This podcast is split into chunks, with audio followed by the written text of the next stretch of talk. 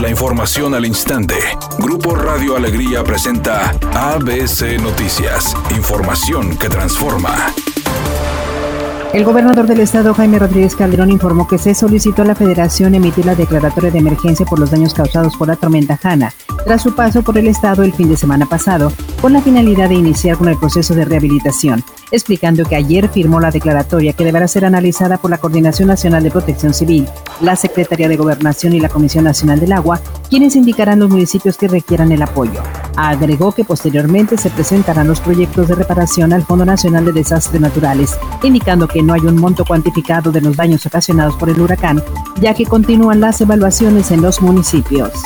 Los contagios y fallecimientos por COVID en Nuevo León continúan a la alza y este miércoles 29 de julio alcanzó una nueva cifra récord en muertes, al registrarse 51 en las últimas 24 horas. Así lo informó el secretario de Salud en el estado, Manuel de la O.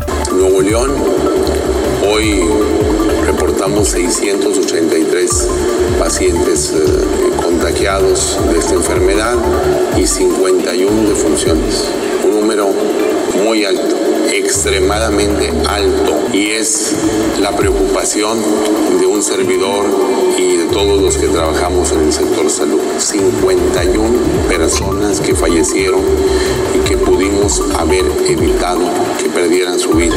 Necesitamos reforzar las medidas de prevención, necesitamos cuidarnos más si no hay necesidad de salir de casa, no salgan. Las autoridades de protección civil en el estado informaron a través de un comunicado que un hombre falleció y otro más resultó lesionado luego del desplome de una avioneta en Cadereyta en pista del Sauce a Las Sabinas.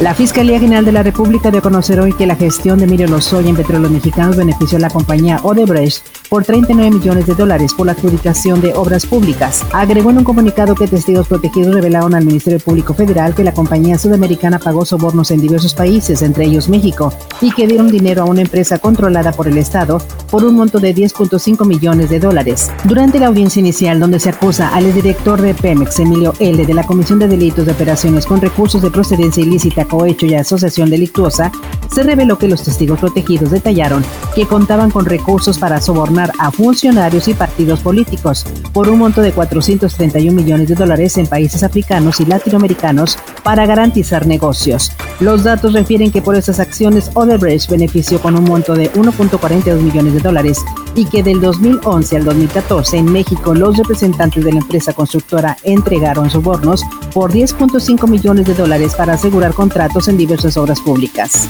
Declaraciones de Luis Meneses, es director de Odebrecht en México, señalan que los sobornos eran gestionados por Emilio Lozoya, quien le presentó a diversos empresarios para posicionar a la empresa en estados como Tamaulipas, Hidalgo y Veracruz. Editorial ABC con Eduardo Garza. Si te contagias de COVID-19 y es grave, te internan, te provocan un coma inducido, te intuban con respiradores y si no logras sobrevivir te creman, a tu familia la ponen en cuarentena, ni siquiera hay oportunidad que tus seres queridos se despidan. Eso en los casos graves. En Nuevo León ya son más de mil muertos y los hospitales están al 80% de su capacidad. Y aún así muchas personas siguen sin cuidarse, sin usar cubrebocas, sin sana distancia. El COVID-19 no se detiene hasta que nosotros no nos detengamos. Es mi opinión y nada más. Rayados logró ganar nuevamente en la Liga MX tras 215 días. La víctima fue el Toluca en la jornada 1 del torneo Guardianes 2020 y para Aldo de Nigris, quien estuvo en el banquillo, resaltó la capacidad de los futbolistas para anteponerse al rival y adaptarse a las condiciones de la cancha. Sí, yo creo que el equipo, primero hay que valorar la, adaptación que tuvo porque venimos de, un plazo largo de, de no jugar un partido oficial. Creo que eso hay que recalcarlo.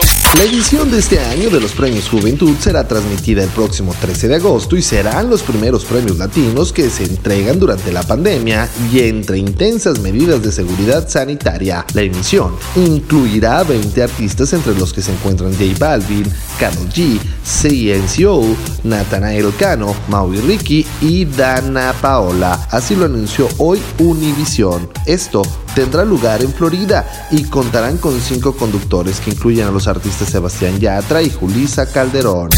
En este momento se registra un accidente en el cruce Rodrigo Gómez y Aztlán. En el norte del municipio de Monterrey, sea paciente, hay tráfico lento. Mientras tanto se reporta otro choque en el cruce de Cordillera de los Andes y Diego Díaz de Berlanga en el municipio de San Nicolás. Mientras tanto en Apodaca se reporta un choque en la avenida Nuevo Las Puentes y la avenida Concordia. Hay tráfico lento. Maneje con precaución y recuerde siempre utilizar su cinturón de seguridad y no se distraiga con su celular mientras conduce. Que tenga una excelente tarde. El pronóstico del tiempo para este miércoles 29 de julio del 2020 es una tarde con presencia de nubosidad. Se espera una temperatura mínima que oscilará en los 24 grados. Para mañana jueves 30 de julio se pronostica un día con presencia de nubosidad. Una temperatura máxima de 32 grados y una mínima de 22. La temperatura actual en el centro de Monterrey 29 grados. ABC Noticias. Información que transforma.